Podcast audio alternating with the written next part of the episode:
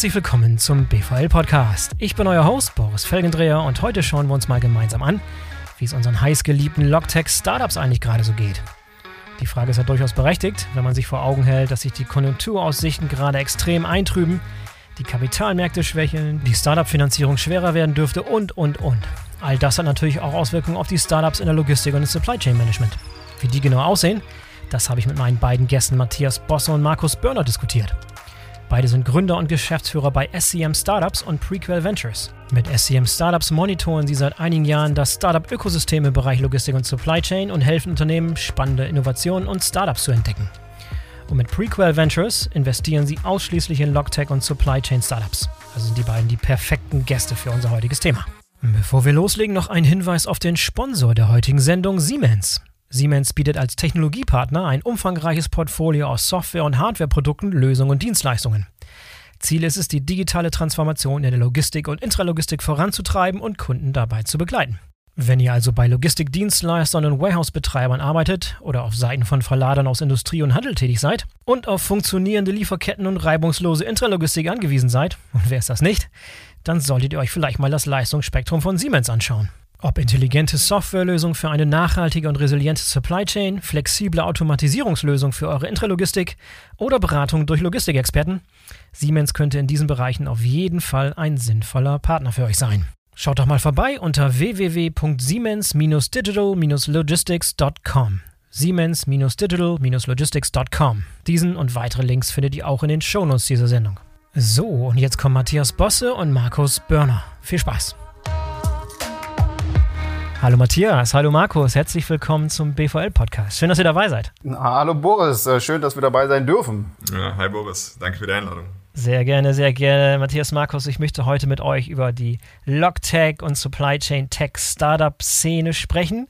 Situation, wie sich gerade darstellt. Letzten Jahren, drei, vier Jahren, hat diese ganze Branche so eine, so eine Hochphase erlebt. Ich war so ein bisschen auch Cheerleader, habe das Ganze mitverfolgt und super Gefallen dran gefunden, habe gesehen, was in der Szene passiert ist. Jetzt trübt sich gerade so ein bisschen die Konjunktur ein, die Situation wird ein bisschen tougher und jetzt wollen wir mal so ein bisschen eine kleine Bestandsaufnahme mal betreiben, wo die Branche aktuell steht, mit welchen Herausforderungen sie jetzt in diesem Downturn zu tun hat und was da vielleicht nächsten Jahr noch dazu kommt. Ihr seid die beiden Experten zu dem Thema.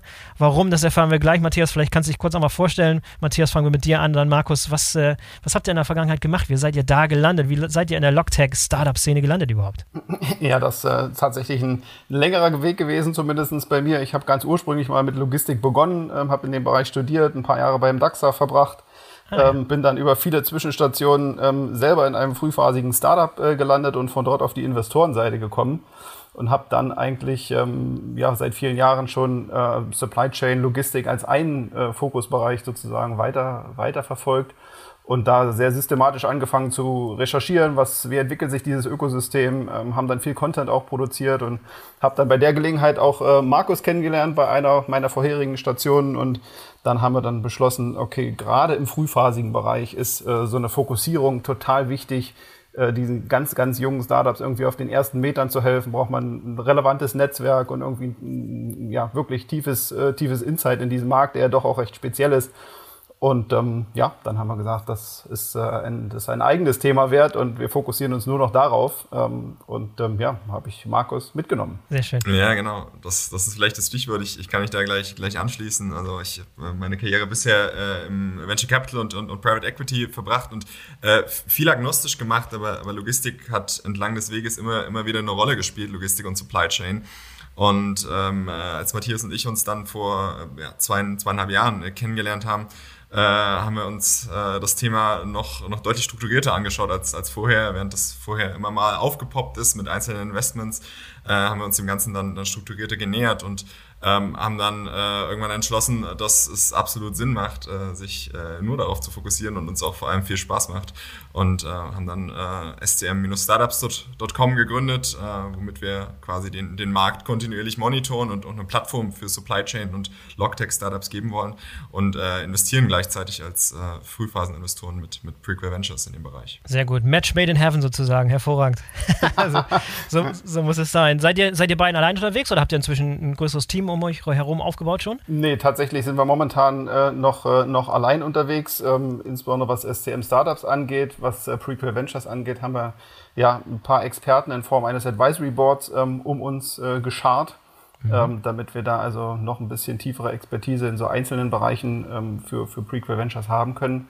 Ähm, aber wir haben jetzt noch kein großes Team aufgebaut. Ja, aber du sagst richtig, ihr habt jetzt schon seit einigen Jahren diese, diese Branche begleitet und beobachtet, dokumentiert und irgendwie auch ein bisschen kategorisiert. Ich habe es eben schon mal so ein bisschen ange, angeteased. Ein Rückblick auf die Logtech-Szene in den letzten Jahren. Da hat sich global viel getan, viele große interessante Player kamen aus den USA. Aber es war auch so die Zeit, wo europäische und vor allem auch deutsche Logtech-Startups auf einmal aus dem Boden geschossen sind, Finanzierung bekommen haben, zum Unicorn-Status aufgestiegen sind und so weiter und so fort, tolle Talente reingezogen haben. Das war so ein bisschen mein Einblick. Ich beobachte die Szene jetzt auch schon seit einiger Zeit. Matthias, was war denn dein Einblick, wenn du mal so ein bisschen zurückblickst, die letzten vier, fünf Jahre? Du bist jetzt einiger Zeit dabei. Beschreib mal so, wenn du das erste Mal wahrgenommen hast, oh Mensch, da tut sich gerade was, diese, diese Branche muss man jetzt ernst nehmen, da, da tut sich gerade was, die floriert, die will was reißen. Also ich glaube, wie du sagst, äh, Boris, das hat sich in den letzten Jahren ja grundsätzlich super und auch sehr dynamisch dynamisch ähm, äh, entwickelt. Ich glaube, das erste Mal, dass, äh, dass ich damit angefangen habe, mich damit zu beschäftigen, war vielleicht so 2015, 2016, äh, wo so erste auch spannende Gründungen ja passiert sind in, in, in dem Bereich. Und seitdem ist es, glaube ich, eigentlich kontinuierlich äh, äh bergauf gegangen. Ja? Also da gab es so eine richtige Welle an, an nicht nur Gründungen, sondern dann eben auch auch äh, super spannenden Finanzierungen, wirklich viel Geld in diesen Bereich äh, geflossen. Ähm, es sind auch viele Accelerator und Incubator entstanden, die sich dem Thema annehmen und, und eigentlich kontinuierlich auch Gründungszahlen nach oben gegangen sind. Wir haben das ja mit unserem äh, Startup Handbook ähm, auch, auch einmal porträtiert schon im letzten Jahr, werden wir dieses Jahr auch nochmal machen.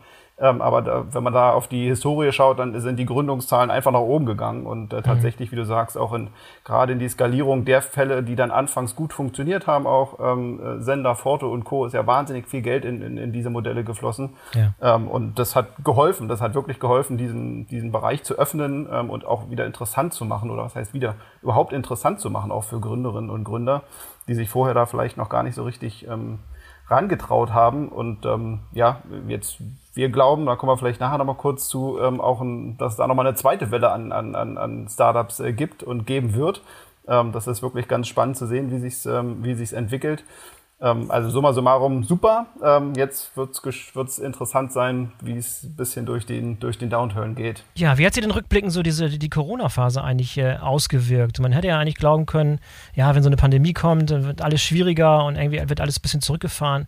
Aber gerade im Logtech-Bereich, als irgendwie die ganze Welt gemerkt hat und der ganze, der, der, das Scheinwerferlicht sozusagen auf dem Supply Chain Logistik-Bereich war, das war ja mal so eine Art Booster ja sozusagen noch. Ne? Also das ist ja, ist ja so gewesen, dass diese Phase so eine, so eine Art Verstärkungsfunktion auch eingenommen hat. Ist, ist, hast du es auch so wahrgenommen, Matthias? Ja, also unbedingt. Ich glaube, das, ähm, das war in Supply Chain, glaube ich, noch, noch, noch krasser als in anderen Bereichen. Grundsätzlich gab es ja jetzt mal Venture Funding äh, technisch betrachtet nur so ein nur einen kurzen Dip. Ja, alle haben mal innegehalten für zwei, drei, vier Monate. Danach ging es mit Volldampf äh, äh, weiter. Ähm, und, und das gilt für Supply Chain und Logistik, glaube ich, genauso. Nur, dass dieser Bereich danach, wie du sagst, äh, noch viel stärker in den Fokus äh, gerückt ist, weil einfach plötzlich das in aller Munde war und allen irgendwie total ersichtlich war, was ist hier das, ähm, wo gibt's Probleme sozusagen. Ne? Also während wir vielleicht vor 2019, 2020 immer noch mal äh, vielleicht erklären mussten, warum Supply Chain und Logistik interessant ist ähm, und warum das hochrelevant ist, äh, müssen wir das seit dieser Zeit eigentlich grundsätzlich niemandem mehr erklären. Also das ist äh, ganz klar, weil es halt einfach für jedem auch im Alltag irgendwie ähm, ersichtlich geworden ist, dass es ein hochrelevantes Thema ist. Ne? Ja, würdet ihr auch sagen, dass so jetzt inzwischen Deutschland als Startup-Land, gerade im Logtech-Bereich, angekommen ist und dass wir auch eine, eine, große Rolle mitspielen. Ich meine, wir haben einige richtige große Player jetzt hier in Deutschland, die einiges an Aufsehen erregt haben. Äh, hat uns das sozusagen on the map gebracht, die letzten drei, vier Jahre? Ja, also ich weiß nicht, Markus, kannst du auch gleich äh, da nochmal ergänzen. Also ich glaube absolut, weil da halt wahnsinnig viel, viel ähm, entstanden ist, auch großes Geld ähm, nach Deutschland gekommen ist. Das gilt ja nicht nur für, für, für Logistik und Supply Chain, ähm, das gilt ja für, für generell für, für die Entwicklung in Venture Capital. Wahnsinnig viele ausländische Fonds, die Deutschland auch irgendwie entdeckt haben. Mhm Ja, ja, also ich würde würd mich da nur, nur anschließen. Ich, ich glaube, gerade im Bereich Logtech und, und Supply Chain gibt es natürlich irgendwie äh, einige, einige spannende Leuchtturmunternehmen, ja, wie Foto und in, in Sender. Was man aber insgesamt ja sagen muss, ist, dass der Bereich trotzdem noch ähm, also global ganz, ganz am Anfang steht. Ja. Also wenn man mhm. das mit anderen, anderen Bereichen vergleicht und, und, und, und sich mal zum Beispiel Daten von, von Crunchbase anschaut, was das Funding anbelangt, was insgesamt in den ganzen äh, Logtech-Bereich geflossen ist ähm, und, und das mal mit anderen Bereichen vergleicht, wie zum Beispiel Beispiel Financial Services. Ja. 2021 sind in, in Fintechs 134 Milliarden US-Dollar geflossen, global. Ja, und äh, im, im, Vergleich dazu und alles, was irgendwie mit Supply Chain zu tun hat, ungefähr 11,3 Milliarden. Ja. Also nicht mal ganz 10 Prozent. Mhm. Und wenn man das Ganze mal damit ins Verhältnis setzt, wie groß die Märkte aber eigentlich sind, ja, dann, dann sind irgendwie 20 bis 24 Prozent des globalen GDP äh, von Financial Services und alles, was allem, was darum äh, um geschieht, getragen. Ähm, und, und, und aber trotzdem 8,4 Prozent, äh, 8,5 Prozent von Logistik und, und wenn man dann noch irgendwie andere angrenzende äh, Supply Chain Technologien quasi quasi dazu nimmt, dann, dann kommt man da auf einen Markt, der, der ähnlich groß ist oder unwesentlich kleiner, ja, aber mit einem Bruchteil des Fundings nur versehen ist. Und deswegen, das gibt, glaube ich, auch schon so ein kleines bisschen einen Ausblick auf, auf das, was uns da noch bevorsteht. Und auch wenn die letzten Jahre schon, schon sehr gut waren für, für äh, europäische und auch, auch weltweit Logtech-Startups, glaube ich, kommt da noch ganz viel in den nächsten Jahren. Auch in Deutschland. Ja, wir reden immer ganz viel von den ganz großen Forto und Center, die jetzt schon mehrmals gefallen, als die großen, die großen Vorzeigeunternehmen, die großen äh, Unicorns. Aber hat sich das auch ausgewirkt, ähm, dieser gesamte Trend auf, auf die Anzahl von Gründungen, also einfach auf mehr Ventures, die gestartet wurden? Habt ihr dazu Zahlen, wie sich das in den letzten Jahren verändert? Also, als du das erste Mal dich mit dem Thema beschäftigt hast, Matthias, da waren es vielleicht eine Handvoll von kleinen Firmen jetzt in den letzten Jahren kam es mir vor, als wenn irgendwie jeder mal was versucht und jeder mal Geld für was bekommt oder äh, lässt sich das belegen an Zahlen? Wann äh, ist das wirklich signifikant gestiegen, die Anzahl an Neugründungen im Logtech-Bereich? Ja, ja, also ja, wir glauben ja. Ähm, ich hatte vorhin schon mal ganz kurz erwähnt, wir haben ja ähm, unser, unser Supply Chain Startup Handbook gemacht im letzten Jahr haben dafür auch mal analysiert, wie viele Gründungen gab es dann eigentlich ähm, äh, in, in, den unterschiedlichen Jahren. Das, was wir da erfasst haben, ist natürlich nur ein Ausschnitt aus dem Markt, ähm, weil es jetzt nicht vollständig alle Startups beinhaltet, die es, äh, es in dem Bereich äh, gibt. Aber schon da konnte man sehen, dass eigentlich so 2016, 2017, 2018 sind die Zahlen wirklich kontinuierlich nach oben gegangen, dann wirklich ähm, äh, ja, verdreifacht, vervierfacht von den Jahren davor. Ähm, also da hat sich tatsächlich viel in dem Bereich getan. Und wie du sagst, dazu kam natürlich auch, dass äh, es, ich will nicht sagen einfach, aber vielleicht einfach her war, ähm, an Geld zu kommen und, und, und Finanzierung für diese Themen äh, zu bekommen. Das hat irgendwie, klar, diesen Boom, äh, diesen Boom äh, vielleicht mit verursacht. Ich glaube auch tatsächlich, dass eben diese erfolgreichen Beispiele, eben die äh, medial etwas präsenter sind, dass die einfach natürlich auch gute andere Gründer angelockt haben, die gesehen haben, ja. da geht was in dem Bereich, äh, da kann man was, äh, da kann man was Großes bauen. Ähm, und ähm, ja, das ist summa summarum, glaube ich, nur positiv, wenngleich ist äh, da auch nicht alle Blütenträume reifen, ist ja klar. Ähm, das gehört dazu in dem, äh, in dem Umfeld. Ähm, aber ja, äh, ich glaube, dadurch ist auch äh, der ganze Bereich interessanter geworden für, für gute Gründerinnen und Gründer. Ja. Jetzt wird ja der Logistik auch häufig vorgesagt, dass sie die Digitalisierung ein bisschen verschlafen hätte, ein bisschen gepennt hat, ein bisschen zu spät reagiert hat oder irgendwie so ein bisschen zu träge reagiert. Welche, welchen Einfluss oder welche Rolle denn, haben denn Startups gespielt, um diesen, diesen ganzen Bereich wach zu küssen sozusagen? Welchen Stellenwert haben inzwischen diese Startups, wenn es darum geht, neue Innovationen voranzutreiben, die ganz, ganz viele Jahre zurück irgendwie nur aus den großen Unternehmen kamen und Startups waren waren halt nicht so viele da. Innovationen wurden in den großen Unternehmen betrieben, äh, mehr schlecht als recht sozusagen. Welche Rolle haben Startups als Innovationstreiber eingenommen inzwischen? Ja, also wir, wir glauben, dass es eine, eine, eine, sehr große Rolle ist und dass Innovationen ja auch, auch häufig extern ausgelöst werden, extern beschleunigt werden, ja, und, und auch außerhalb von großen Unternehmen geschaffen werden müssen, ja, damit, damit sich diese Unternehmen dann in, in, in Folge dessen auch, auch weiter bewegen. Und in der Logistik helfen Startups mit ihren Technologien natürlich irgendwie alle, alle Prozesse zu digitalisieren, alles, was in den letzten Monaten auch medial präsent geworden ist, was Unterbrechungen in der Lieferkette äh, anbelangt, äh, all sowas zu vermeiden oder besser und schneller reagieren zu können. Ja? Und das ist natürlich, das ist ein Thema, was, was, was Startups häufig äh, schneller und dynamischer lösen können, beziehungsweise dort schneller und dynamische Anreize schaffen können, einfach aufgrund dessen, dass sie halt schlanker aufgestellt sind. Ja? Und ähm, deswegen glauben wir schon, dass es in der Vergangenheit äh, hilfreich war, dass da eine erste Welle an Digitalisierung durch die Branche gegangen ist, aber dass es auch in Zukunft so weitergehen wird, dass viele, viele der Herausforderungen, die, die da bestehen, und du, Boris, hast es ja am Anfang auch, auch gesagt, womit wir da aktuell konfrontiert sind, durch Themen wie Automatisierung, ähm, Echtzeit, Nachverfolgung von, von Lieferketten, durch Optimierungslösungen, durch, durch all solche, all solche Themenfelder in Zukunft gelöst werden können. Und ähm, das ist natürlich, was am Ende nur gemeinsam geht in der Logistik. Also Logistik ist ja per se etwas, wo viele Stakeholder in alle Prozesse involviert sind, ja, und was, was auch Startups in dem Bereich zwingt, mit äh, etablierten Corporates zu arbeiten, äh, integriert zu arbeiten.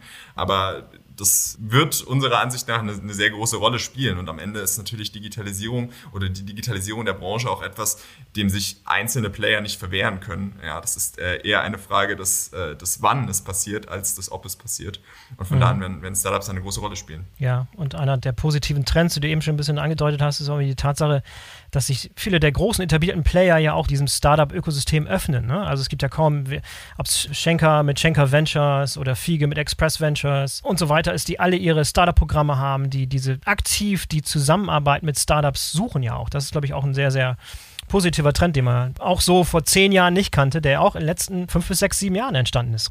absolut. Also ich glaube, das ist wirklich eine, eine, sehr positive Entwicklung. Momentan eben, sagen wir vorrangig die Großen, ja, ähm, ob das jetzt ein Schenker ist, ein Fiege, ein Maersk ähm, oder, äh, oder andere Große, die halt irgendwie da sehr aktiv sind, entweder selber investieren, selber Startups bauen, äh, mit Startups kooperieren, also ich glaube, das ist grundsätzlich sehr positiv, dass die sich dann anfangen zu öffnen und, und entsprechende Kooperationen auch möglich machen. Es zeigt aber eben, was Markus ja auch gerade gesagt hat, dass trotzdem eben in der Regel oder nicht in der Regel, aber sehr oft ähm, Innovation halt ähm, außerhalb ähm, dieser großen Unternehmen entsteht und äh, man halt auch gut daran tut, ähm, da irgendwie ein Auge drauf zu werfen und, und, und dann entsprechend irgendwie mit diesen Startups zu arbeiten und zu schauen, wie können sie jetzt das eigene Geschäftsmodell irgendwie erweitern, wie kann man irgendwie Dinge besser machen. Und klar kann das auch von innen kommen, aber wie in vielen anderen Bereichen auch. Ich glaube, da ist die Logistik und Supply Chain nicht anders als andere Branchen. Passiert halt, ähm, passiert halt sowas ähm, auch sehr häufig eben außerhalb dieser großen Unternehmen, weil es einfach ein anderes Umfeld braucht, um, um, um solche Dinge dann ähm, zu starten.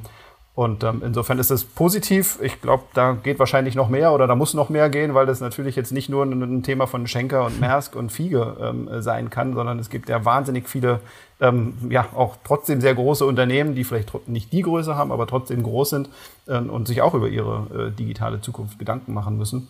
Ähm, und ich glaube, da ähm, kann tatsächlich noch viel mehr passieren. Ja, es reicht vor allem auch schon in diesen richtigen deutschen logistischen Mittelstand hinein. Ob das nun so ein Krone ist oder ob das ein Schmitz Cargo Bull ist, die ich auch schon mal im Podcast hatte, die ihr eigenes Venture-Programm da haben. Ist schon interessant. Da ist noch Luft nach oben, definitiv, aber ich glaube, das zeigt alles in die richtige Richtung.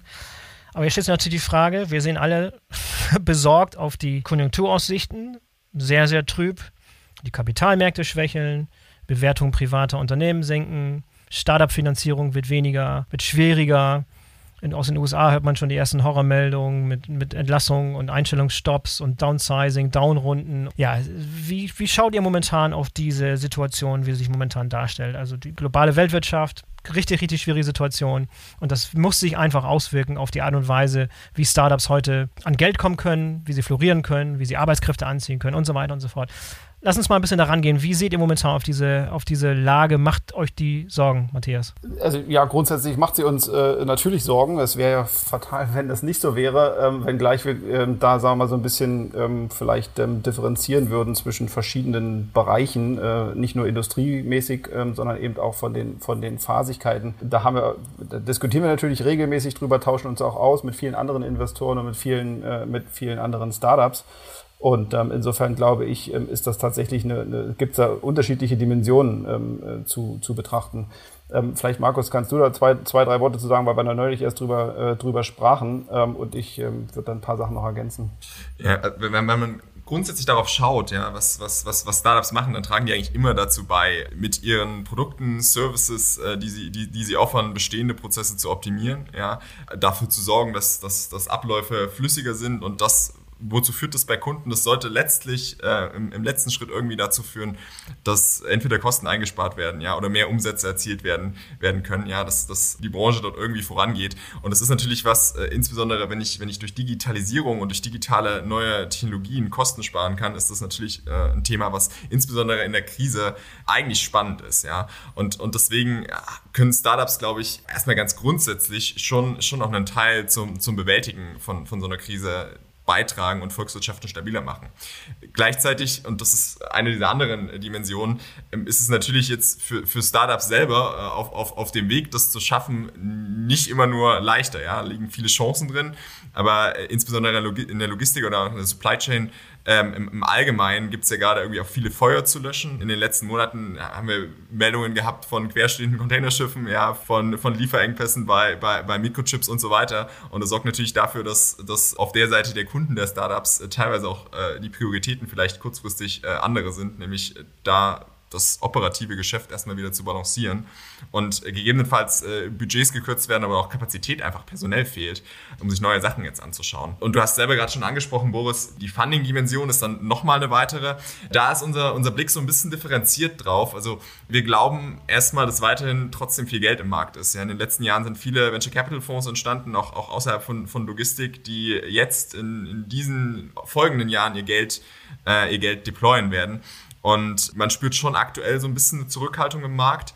Aber gerade die Down-Runden, die du angesprochen hast, das ist natürlich was, was äh, späterphasige Startups mehr betrifft als früherphasige. Ja. Ähm, und, und gleichzeitig könnte man an der einen oder anderen Stelle schon auch von einem Back to Normal reden. Wenn man sich anschaut, wo Bewertungen vorher hingelaufen sind, ja. dann ist das eigentlich eine, eine mehr oder weniger gesunde, gesunde Korrektur, was natürlich trotzdem also für Einzelschicksale relativ dramatisch sein kann, wenn, wenn wir von Entlassungen sprechen und, und so weiter. Aber, aber aus, aus Marktperspektive glauben wir nicht, dass sich jetzt etwas katastrophal ins, ins Negative dreht und, und nie wieder nach oben geht. Wir glauben, dass es kurzfristige Verwerfungen da sicher gibt, aber gerade für frühphasige Startups glauben wir, sind nach wie vor gute Zeiten. Ja, es gibt nach wie vor viel Funding im Markt.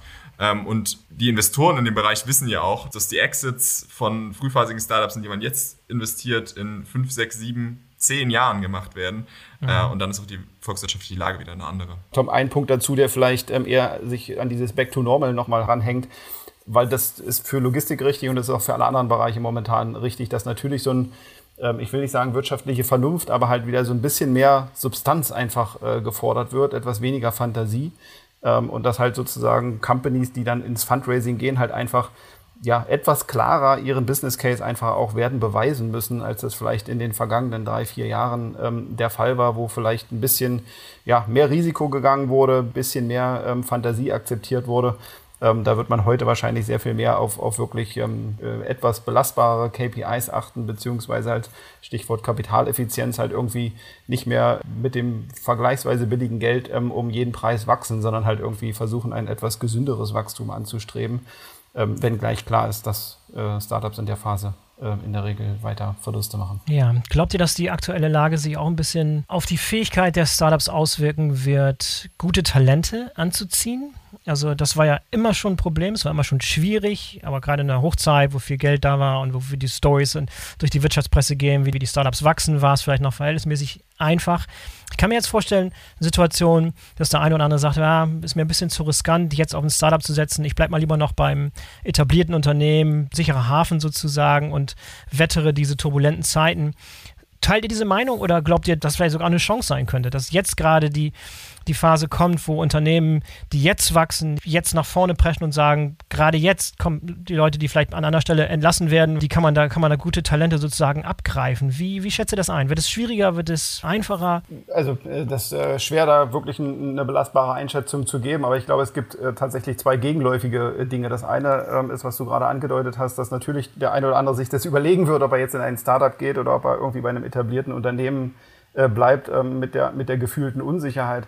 Ähm, auf der anderen Seite hat man natürlich ähm, auch in, in vorangegangenen Krisen ähm, schon gemerkt, dass äh, sagen wir, gerade in diesen Krisenzeiten wirklich spannende Unternehmen ähm, entstehen und ja, äh, ja. insbesondere auch in Supply Chain und Logistik ja viele auch sehen, wo die Probleme sind. Und wenn dann sozusagen spannende junge Unternehmen entstehen, die sich diesen Problemen annehmen, ähm, dann, dann, dann glaube ich, äh, reizt es schon den einen oder anderen an, an einem Aufbau eines neuen Unternehmens mitzuwirken, ähm, auch wenn die Zeiten vielleicht gerade nicht so einfach sind. Ähm, und wie du gerade gesagt hast, klar, woanders wird abgebaut, das setzt teilweise wirklich gute Leute frei, ja. ähm, die, die natürlich, wenn man ehrlich ist, auch nach wie vor äh, relativ einfach irgendwo anders wahrscheinlich wieder einen Job bekämen, aber eben auch eine Chance für, für Logistik-Startups, ähm, sich da gute, gute Leute zu, zu sichern. Ähm, und insofern ja, also ich würde fast dazu tendieren, dass es jetzt nicht besonders viel schwerer geworden ist. Es ist jetzt nicht einfacher, also es ist jetzt nicht einfach, ja, ähm, aber ob es wirklich sehr viel schwerer geworden ist, äh, weiß ich auch nicht, weil äh, was wir zumindest sehen, die Companies, die irgendwie von guten Teams gestartet werden, die irgendwie mit vielversprechenden Technologien an den Start gehen, die finden ihre Leute ähm, und gerade im Bereich Tech und Development und so weiter ähm, ist das, ähm, war, ja den, war es ja super schwer in den letzten Jahren halt irgendwie äh, wirklich gute Leute in, in ausreichenden Geschwindigkeit zu bekommen.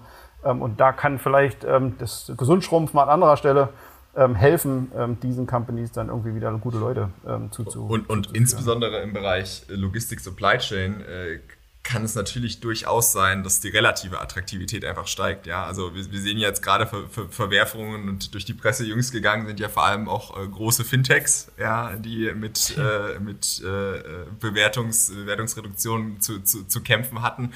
Und gleichzeitig gab es viel mediale äh, Aufmerksamkeit auf allen Supply Chain Themen in den letzten Monaten. Also ist, glaube ich, deutlich mehr in der öffentlichen Wahrnehmung dieses ganze Thema gewesen als, als äh, lange Zeit, lange Zeit zuvor. Und ich kann mir gut vorstellen, dass das auch Leute in die Branche bewegt, ja, dass das einfach die, die generelle Attraktivität der Branche äh, steigert, dass mehr Leute sehen, dass man da, dass man da echt was, echt was bewegen kann. Und deshalb würde ich sagen, so relativ werden, werden Startups im Bereich Logistik und Supply Chain eher weniger äh, damit zu kämpfen haben als, äh, als andere Bereiche aktuell. Ja, vor allem digitalisieren kann man die Logistik nicht nur auf Startup-Seite, sondern auch auf Seite der etablierten Unternehmen. Auch da gibt es echt super, super coole Opportunities. Wer einen sicheren Hafen will, trotzdem digital arbeiten will und irgendwie das Neue erfinden will, neue Sachen machen will, der ist auch inzwischen auch bei den großen Playern, die es richtig machen, gut aufgehoben. Ne? Was uns auch ein bisschen so zu dem Thema bringt, diese Konkurrenz zwischen Startups und etablierten Unternehmen äh, die am Anfang noch ein bisschen stärker da war, als die großen Unternehmen irgendwie so die Startups so als Disruptor wahrgenommen haben und als auch diese Story, mit der die Startups um die Ecke kamen, wir disruptieren jetzt die Branche, wir räumen jetzt hier mal auf, ihr seid seit 30 Jahren mit, mit Stift und Papier unterwegs, jetzt pass mal auf, wie wir das machen. Das war so ein bisschen, so ein bisschen diese Reibungsfläche, aber ich glaube, das hat sich in den letzten paar Jahren auch geändert und dieses Verhältnis ist äh, freundschaftlicher geworden, viel, viel mehr Zusammenarbeit. Vielleicht können wir da ein bisschen drüber sprechen. Matthias, was ist da so dein Eindruck, was sich da in den letzten Jahren so in der Zusammenarbeit Zusammenarbeit zwischen Corporates und Startups getan hat. Ja, also definitiv. Ich glaube, das ist, äh, also nach wie vor kann natürlich beides zutreffen, dass es äh, Konkurrenz sein kann, ähm, aber es ist halt sehr viel, sehr viel häufiger Partnerschaft, weil ähm, ich glaube, das haben viele Logistiker auch mittlerweile gelernt. Es ist ja selten, kommt vor, aber es ist selten äh, der Fall, dass jetzt, ein, dass jetzt ein Unternehmen oder ein Startup eine so breite Lösung entwickelt, dass es in einem Bereich jetzt wirklich einen etablierten Player komplett ablöst oder verdrängt oder disruptiert. Also das kommt jetzt relativ selten vor. Es sind ja häufig ähm, Themen, wo irgendwie Teilbestandteile, Teillösungen, ein Abschnitt ähm, aus Logistik oder, oder Supply Chain halt irgendwie durch das Produkt verbessert wird, im Zweifelsfall vielleicht auch mal ersetzt wird, aber in der Regel halt irgendwie verbessert wird, erweitert wird um etwas, was es bis dato noch nicht gab. Und selten bedroht es jetzt sozusagen das, das, den etablierten, das etablierte Unternehmen in, in, in seinen Grundfesten und, und entzieht ihm jetzt komplett irgendwie sein, sein Geschäftsmodell. Ähm, und ich glaube, das haben alle Beteiligten gelernt, weil die Unternehmen gelernt haben, dass sie von den Startups profitieren können in diesen Bereichen und die Startups gelernt haben, dass sie ohne die etablierten Unternehmen sowieso nicht in, in, in Logistik und Supply Chain irgendwie ähm, wirklich relevant Fuß fassen können. Wie gesagt, gilt nicht für alle, aber für die allermeisten würde ich, ähm, würde ich sagen. Ähm, und insofern glaube ich, ist es gut, dass diese Offenheit gewachsen ist und das stellt trotzdem natürlich beide Seiten vor Probleme, weil große Unternehmen ähm, haben vielleicht eine andere Erwartungshaltung an Startups und Startups ähm, wissen nicht, wie großes Unternehmen funktioniert. Ähm, also ich glaube, da ist tatsächlich ein Gewöhnungseffekt äh, vielleicht ähm, äh, nötig, dass man miteinander irgendwie auch äh, viel mehr Kontakt hat und spricht und versteht, ähm, was kann die jeweils andere Seite für einen tun und was muss man jeweils dafür mitbringen. Ähm, und ich glaube, grundsätzlich sehr gut, äh, dass das passiert ist. Und nochmal, ich glaube, das hatten wir vorhin schon mal ganz kurz, ist, es geht halt häufig in der Logistik nicht alleine. Also äh, ein Startup, was dann kommt und sagt, das ist jetzt meine Lösung, standalone, ich brauche gar keinen anderen, ähm, äh, so das funktioniert in Logistik und Supply Chain halt in der Regel nicht. Das trifft auch vor allem auf die digitalen Speditionen zu, die ja lange gesagt haben, hier komm her, das, was die alten Speditionen gemacht haben, das machen wir jetzt komplett digital, aber letztlich muss der Kram auch bewegt werden von A nach B. Und die meisten digitalen Speditionen haben keine Assets, also da, da schließt sich der Kreis dann wieder. Ne? Ja, ja gibt es denn vielleicht so ein paar, paar Tipps für die Zusammenarbeit von Startups mit Corporates? Ihr habt das jetzt auch schon seit, seit vielen Jahren beobachtet. Es gibt gute Case Studies, es gibt viele Sachen, die funktioniert haben, einige, die nicht funktioniert haben. Lässt sich das ein bisschen zusammenfassen, in einer Art von Tipps, sowohl für Corporates als auch Startups, wie man erfolgreich zusammenarbeitet miteinander? Ja, ja, unbedingt. Also das ist natürlich ein Thema, was uns äh, kontinuierlich begleitet hat in den letzten Jahren. Ähm, also sowohl in, mit den Companies, in die wir investiert haben, die versucht haben, mit ihren Produkten in den Markt zu kommen, auch mit vielen Corporates, mit denen wir ähm, gesprochen haben in dieser Zeit. Und ich glaube, wie soll man sagen, das ist in der Reise eines Corporates in, in, dem Thema Innovation und Digitalisierung, glauben wir, fängt man eigentlich am gescheitesten erstmal damit an, zu schauen, was gibt's überhaupt? Ja, also wer, wer ist da draußen, welche Startups existieren, an welchen Themen wird gearbeitet und versucht erstmal einen Überblick zu bekommen, was passiert da, welche Felder sind für das eigene Business ähm, irgendwie relevant, ähm, wo gibt's Potenzial zu erweitern, wo gibt's vielleicht tatsächlich Konkurrenzpotenzial. Ähm, äh, Aber das ist ja ein Ökosystem, was sich so schnell weiterentwickelt und, und auch immer wieder neue Sachen kommen und so weiter. Äh, man braucht eigentlich eine gute Funktion, um, um erstmal zu verstehen, woran wird schon gearbeitet und wen, wen, wen gibt's da draußen. Ähm, und das sollte man aus unserer Sicht natürlich irgendwie durch ein strukturiertes Scouting, durch irgendeine Form von Übersicht ähm, äh, sich, sich nicht nur einmal machen, weil das veraltet halt relativ schnell, äh, sondern einfach kontinuierlich da dranbleiben, um zu verstehen, was passiert und gibt es vielleicht wirklich Gefahr, aber sehr viel häufiger ist es aus unserer Sicht ein, ein, ein Miteinander. Ähm, und dann, glaube ich, kann man auch anfangen, mit diesen Companies äh, zu arbeiten ähm, und irgendwie die eigenen Innovationsfelder so, so, so abzudecken. Was man, was man dazu, glaube ich, noch, noch, noch sagen kann, ist, dass in der Zusammenarbeit dann schon relativ viel Projektmanagement notwendig ist. Ja? Also es, es prallen da, und ja nicht nur in der Logistik, aber schon häufig Welten aufeinander. Ja? Von einem, insbesondere wenn es sehr junge Startups sind, wo, wo es irgendwie drei, vier, fünf, sechs Mitarbeitende gibt, die mit einem, mit einem großen Konzern dann zusammenarbeiten sollen. Das heißt, was, was die Erfahrung gezeigt hat, ist schon, dass man da ähm, insbesondere auf Corporate-Seite eine, eine, relativ konkrete Agenda haben sollte. Und wenn man, wenn man dann ein Pilotprojekt angeht und zusammen mit einem Startup arbeitet, ganz klare Ziele setzen sollte. Was ist die Timeline? Wann ist das Ganze erfolgreich? Was sind die KPIs? und dann vor allem auch intern Ressourcen zur Verfügung stellen und, und bereitstellen. Ja, und da müssen, müssen intern viele Stakeholder teilweise auch abgeholt werden, ja, äh, departmentübergreifend. Und, und gleichzeitig muss schon klar sein, was, was es bedeutet, mit einem Startup äh, auch in verschiedenen Phasen zu arbeiten. Ja, wenn, wenn wir von einem, wenn wir von einem Grown-up reden, einem Startup, was, was viele Jahre im Markt ist, viel Funding bekommen hat, viele Mitarbeiter hat, dann sind die Prozesse eher standardisiert. Aber wenn man mit, mit sehr frühphasigen Unternehmen zusammenarbeitet, dann sind die teilweise länger dauernde Prozesse in Corporates so nicht gewohnt. Da klappt vielleicht auch alles im Produkt nicht sofort, sondern ist hier und da noch, noch ein bisschen buggy, aber das können ja trotzdem große Chancen sein, ähm, mit solchen Companies früh zusammenzuarbeiten, ja, und, und, und dann den eigenen Konzern früh äh, mit, mit der Lösung wettbewerbsfähiger zu machen. Aber es muss eben viel aktiv gemanagt werden. Und, und im Zweifelsfall schadet es hier und da auch nicht, sich da ein bisschen Hilfe von außen zu holen, äh, was das Projektmanagement an der, an der Stelle angeht und, und so ein kleines bisschen die, die Übersetzungs- und Mediationsleistung zwischen diesen, zwischen diesen beiden Welten äh, zu schaffen. Ja, vielleicht noch, um, um einen Punkt vielleicht noch zu ergänzen. Ich meine, das, äh, das Stichwort unterschiedliche Erwartungshaltung, glaube ich, ist, ist, ist schon nochmal ein Kommentar wert, weil wenn man so ein Startup sich anschaut, was jetzt anfängt mit einem bestehenden, etablierten Unternehmen zusammenarbeiten, dann verbindet das Startup natürlich damit auch eine Hoffnung und eine Erwartungshaltung. Ne? Also nicht nur Validierung des eigenen Produktes, sondern auch konkreten Umsatz, einen potenziellen Rollout, wenn so ein Pilotprojekt erfolgreich ist und so weiter. Und Startups haben wie immer natürlich keine Zeit, weil nur für einen begrenzten äh, Zeitraum finanziert. Ähm, und ich glaube, das ist wichtig, dass das Startup sich bewusst macht, dass jetzt ein großes Unternehmen nicht von heute auf morgen wie in einem Startup äh, irgendwas entscheidet und, und mit irgendwas loslegt, was die Kernfunktion des Unternehmens betrifft. Äh, gleichzeitig müssen sich aber die Corporates schon auch bewusst machen, macht das Sinn? Können wir das ähm, äh, leisten? Können wir diese Erwartungshaltung ähm, erfüllen oder eben doch nicht? Zumindest sollte aber klar ausgesprochen sein, was die Erwartungshaltung ist und, äh, und, und, und worin diese potenzielle Zusammenarbeit münden kann. Ne, Geht es hier um ein Innovationsprojekt, um irgendein Proof-of-Concept-Produkt zu machen? Ähm, oder ist es halt wirklich ein, ein, ein, ein ein, hängt ja das Potenzial eines Rollouts ähm, hinten dran. Und wenn ja, wie groß ist das und wie realistisch und woran wird es gemessen, was Markus gerade alles schon gesagt hatte.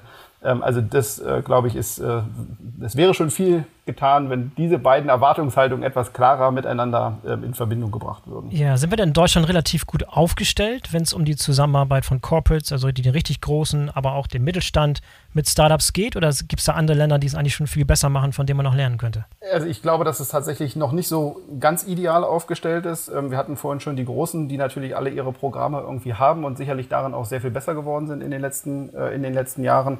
Der schon so häufig zitierte äh, Mittelstand, glaube ich, hinkt da noch etwas hinterher und, und hat vielleicht noch nicht die Ressourcen ähm, investiert oder hat da irgendwie noch eine andere Vorstellung dazu.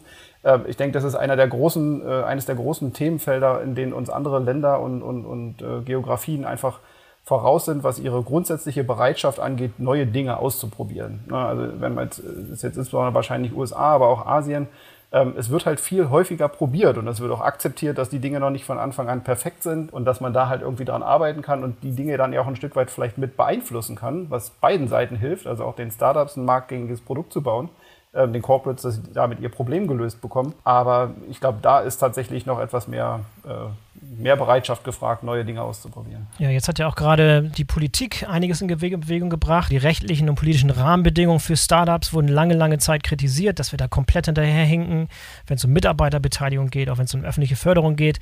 Hat sich da in den letzten Jahren grundlegend was getan? Ich weiß, bei der Mitarbeiterbeteiligung, gerade in diesem Jahr, ist ein entscheidender Entschluss gefasst worden, das mal richtig aufzustellen, dass wir da nicht so weit hinterherhinken.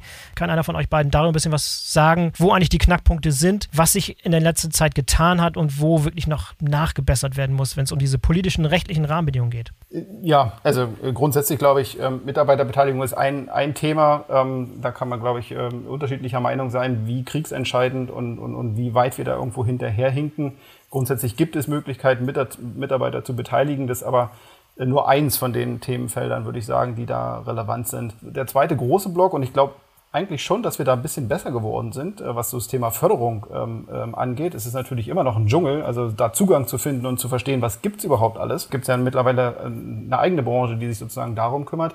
Ich glaube, dass das schon, äh, schon, schon besser geworden ist und dass da viele Startups vielleicht das auch noch nicht äh, noch nicht optimal nutzen, aber das hat natürlich auch einen Grund ähm, äh, und ich habe ja einige Jahre auch in dem Umfeld ähm, verbracht äh, ist es halt unfassbar bürokratisch, äh, an, an, an diese Förderung äh, zu bekommen, zumindest teilweise.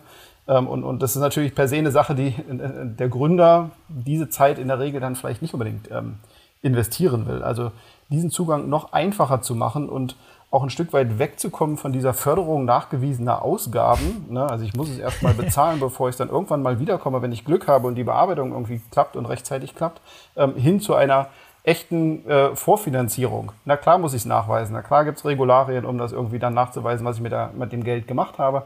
Ähm, aber äh, was ein junges Startup in der Regel halt schlecht machen kann, ist das alles vorzufinanzieren. Ähm, und wenn man äh, in dem Fördergedanken noch dahin ein bisschen mehr käme, dann glaube ich, wäre vielen, ähm, wäre vielen Startups ähm, äh, geholfen. Und zum Thema äh, Venture Capital Standort Deutschland, ähm, glaube ich, auch da gibt mit Sicherheit Jurisdiktionen, die irgendwie besser und einfacher funktionieren als, ähm, als äh, Deutschland.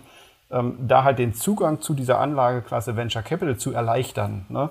sodass mehr Privatanleger, mehr Pensionskassen, äh, mehr institutionelle Investoren tatsächlich auch ähm, in diese Anlageklasse investieren können und dürfen. Da sind uns andere voraus und deswegen gibt es halt auch riesige Summen, die dann in anderen, äh, in anderen Jurisdiktionen in diesen Bereich fließen und ich denke, da können wir als Standort Deutschland sicherlich uns irgendwie noch ein Vorbild dran nehmen. Vielleicht eine ganz gute Überleitung zu eurem neuen Projekt äh, Prequel Ventures, in dem ihr gerade arbeitet. Da geht es auch um, um Startup-Finanzierung, Frühphasenfinanzierung. Was hat es damit genau auf sich? Was habt ihr da geplant? Was ist euer nächstes Baby, was ihr großzieht? Ja, also aktuell, aktuell ist Prequel Ventures noch äh, unser, unser eigenes äh, privates Investmentvehikel, was sich natürlich ausschließlich auf Supply Chain und, und Logistik äh, fokussiert und auf, auf sehr, sehr frühphasige Startups, also Pre-Seed-Startups Startups in dem Bereich äh, investieren wir aktuell unser eigenes Geld. Ziel ist aber schon, das perspektivisch auch zu einem Fonds, zu einem dedizierten Pre-Seed-Fonds für diesen Bereich mit Fokus auf, äh, auf die Dachregion zum einen, aber auf, auf Europa darüber hinaus, weil natürlich Logistik per se eigentlich ein internationales Thema ist, dort zu legen. Ähm, wir haben auf dem Weg auch einige, einige Leute hinter uns, hinter uns vereint, die uns, die uns da, die uns da unterstützen. Das hat mir eingangs erwähnt. Ein Advisory Board mit, mit spannenden Persönlichkeiten, zum Beispiel die Sabine Müller von, von DHL Consulting, aber, aber auch der, der Patrick, äh, Patrick Hoffmann als Head of Schenker Ventures ähm, und viele mehr, die uns da auf dem, auf dem Weg unterstützen, dort, dort ein Investmentvehikel ähm, aufzusetzen, was die europäische Supply Chain Landschaft noch wettbewerbsfähiger macht. Ja, geht ihr denn davon aus, dass in der Zukunft eine Situation herrscht, wo, ich sag mal, Otto Normalverbraucher die Möglichkeit hat, in Startups zu investieren, was normalerweise nicht der Fall ist? Ne? Also man geht eigentlich davon aus, dass Startups werden finanziert von irgendwelchen Business Angels und immer die üblichen Verdächtigen, die Leute, die sowieso schon Geld haben aus anderen Quellen und nochmal wieder neu rein und irgendwie so ein kleiner Circle von Leuten, die investieren. Wird es irgendwann zu so einer Art Demokratisierung von solchen Investitionsmöglichkeiten kommen, wo auch Mom and Pop sozusagen die Möglichkeit haben, in Startups zu investieren oder ist das gar nicht, gar nicht gewollt oder zu riskant oder wie auch immer? Also ich mag da keine Prognose abgeben, aber ich glaube, die, die, die, den Trend sieht man ja in anderen Ländern äh, tatsächlich, dass es halt, äh, dass, dass genau das passiert sozusagen, dass dann Plattformen entstehen ähm, oder Dienstleister ähm, entstehen, die halt irgendwie Privatanleger bündeln, um dann in so Fonds investieren zu können, die ansonsten halt einem anderen Anlegerkreis ähm, äh, vorbehalten waren. Ich denke, es wäre wünschenswert, ähm, dass das auch in Deutschland ähm, möglich wird und, und einfacher wird, sozusagen Zugang zu dieser Anlageklasse zu bekommen. Und natürlich spielt dieses Thema Anlegerschutz immer irgendwie eine Rolle, ähm, dass die Leute schon auch verstehen, was sie da machen. Ähm, aber das geht ja schon, schon auch über in, in, sagen wir mal so, generelles Wissen zum Thema ähm, äh, Geld und Finanzen ähm, zu verstehen, mit, in welcher Anlageklasse man sich da bewegt, ähm, ist natürlich schon wichtig. Gleichzeitig ist es schon ähm, ja, irgendwie nicht, nicht ganz einfach nachzuvollziehen, warum bestimmte andere Dinge, ähm, bei denen ich auch mein Geld ganz easy verlieren kann, äh, völlig frei und unreguliert existieren und Venture Capital Fonds, die schon eine konkrete These verfolgen, die schon entsprechende vertragliche Grundlagen haben, die zum Teil reguliert sind durch die BaFin, warum die nicht zugänglich sein sollen für einen kleineren mhm. Privatanleger, ja, äh, kann man, glaube ich, lange drüber streiten. Markus, magst du dazu was ergänzen? Oder? Ja, also ich, ich, ich, ich, sehe das genauso. Ich glaube, was, was nochmal eine Differenzierung wert ist, ist, und das hast du ja schon angesprochen, Boris, ja, in, in Investments in Startups direkt und Investments in Fonds, ja, was man sich da mhm. bewusst machen muss, ist, also regulatorisch ist es natürlich für, für jeden möglich, Business Angel zu sein. Die Herausforderung ist natürlich da, der, Zugang zu entsprechenden Unternehmen. Da gibt es, äh, gibt es Plattformen, nicht nur, nicht nur in Deutschland. Was da aber schon eine Rolle spielt, ist, das ist, nun mal per se eine, eine riskante Anlageklasse, die, wenn man, wenn man das aus Fondsicht betrachtet, dort dort ein, ein entsprechendes Risikomanagement im, im, Hinblick auf, wie breit ist denn das Portfolio, was man, was man in der entsprechenden Phase baut und, und wie, wie steuert man das dann aus, ähm, äh, erfordert. Das heißt, wenn man in individuelle Startups investiert, in ein oder zwei Startups, dann ist die Wahrscheinlichkeit, Geld zu verlieren, schon, schon relativ hoch, das muss man schon sagen. Ja.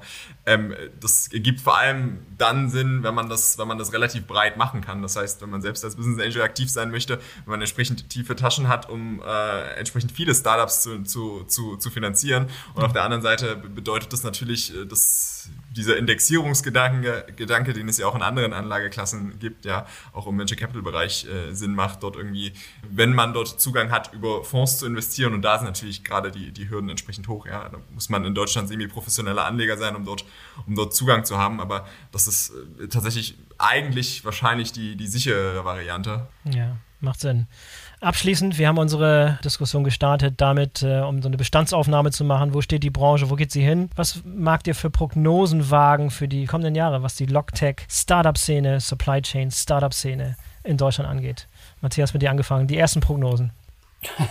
ja, wir hatten das ja schon so ein bisschen angedeutet. Also ich glaube, Prognose 1 wäre, dass generell das deutsche und europäische Startup- und, und, und, und VC-Ökosystem mittlerweile ausreichend reif ist und groß ist und auch weiter wächst, ähm, äh, als dass es auch solche, solche Abschwungphasen durchaus nicht nur übersteht, sondern daraus auch irgendwie gestärkt noch ähm, hervorgehen kann. Also das äh, glaube ich erstmal ganz generell. Und es gilt auch und insbesondere für diesen Bereich Supply Chain, ähm, weil halt das einfach so in der Aufmerksamkeit gestiegen ist und bewusst geworden ist, dass da halt äh, so viel, so viel zu tun ist, dass wir glauben, da wird es tatsächlich eine zweite Welle an, an, an, an Gründungen, an, an spannenden Unternehmen im Bereich Supply Chain Logistik geben. Äh, die Unternehmen sind offener dafür, teilweise freiwillig, teilweise dann irgendwann gezwungen, ähm, um, um, um in dem Bereich dann sich zukunftsfest ähm, aufzustellen. Und auch wenn es jetzt eine kurzzeitige ähm, ja, Zurückhaltung vielleicht geben mag und es schwerer ist, Funding zu bekommen, das äh, wird wahrscheinlich den Gesamttrend nicht, nicht umkehren oder stoppen. Mhm. Ja, und, und um dort, dort noch zu enden, ich meine, Matthias hat es gerade schon gesagt, wir haben es auch eingangs schon mal, schon mal gesagt, ja, diese, diese Parallelität zu, wo stand Fintech vor 10, 15 Jahren. Ich glaube, das zeigt schon, wo es auch in Zukunft hingehen kann mit Logistik und Supply Chain. Ähm, es sind ganz, ganz viele Themen, die gerade hoch oben auf der Agenda stehen, auf der regulatorischen Seite mit dem, mit dem Lieferkettengesetz, mit äh, steigender Awareness, was CO2-Emissionen entlang der Lieferkette an, anbelangt, aber auch mit generellen Themen zu, zu Lieferkettentransparenz und, und, und und Resilienz, ja, und, und, und zu Technologien, wie man das Ganze monitoren und rechtzeitig reagieren kann. Ich glaube, da gibt es gerade ganz, ganz viele Themen, die hochrelevant sind. Das heißt, ich, ich glaube, es sind, es sind spannende Jahre, die dort auf uns, auf uns zukommen und, und gleichzeitig äh, sind wir natürlich jetzt im Markt, auch in Deutschland, in, in der Zeit, wo es schon erste erfolgreiche Gründerinnen und Gründer gab, die auch schon erste Exits realisiert haben. Ähm, und häufig beobachtet man, dass genau dieses Geld oder ein Teil dieses Geldes auch wieder ins Ökosystem zurückfließt. Ja, das heißt, ähm, auch, auch das Funding-Klima wird sich, wird sich für, für Logistik-Startups äh, sicher nicht verschlechtern in den, in den nächsten Jahren. Und da hoffen wir natürlich auch einen, Teil zu beitragen zu können. Stimmt, das ist einer der Erfolgsrezepte des Silicon Valley gewesen, ne? dass das Geld nicht nur für Ferraris und Yachten ausgegeben wurde, sondern ganz im Gegenteil Fall für neue Startups und neue Generationen sozusagen zu fördern. Hoffentlich wird es ja auch so sein. Absolut. Absolut. Hervorragend. Tolles Schlusswort, Matthias, Markus. Vielen Dank für das tolle Gespräch heute und bis zum nächsten Mal. Danke, Boris. Danke, Boris. Hat Spaß gemacht. So, das war der BVL-Podcast mit Matthias Bosse und Markus Börner von SCM Startups und Prequel Ventures. Ich hoffe, euch hat es gefallen und ihr seid in der nächsten Woche wieder dabei. Denkt dran, den BVL-Podcast zu abonnieren, damit ihr keine der kommenden Folgen verpasst. In diesem Sinne, bis zum nächsten Mal, euer Boris Felgendreher. Thank you.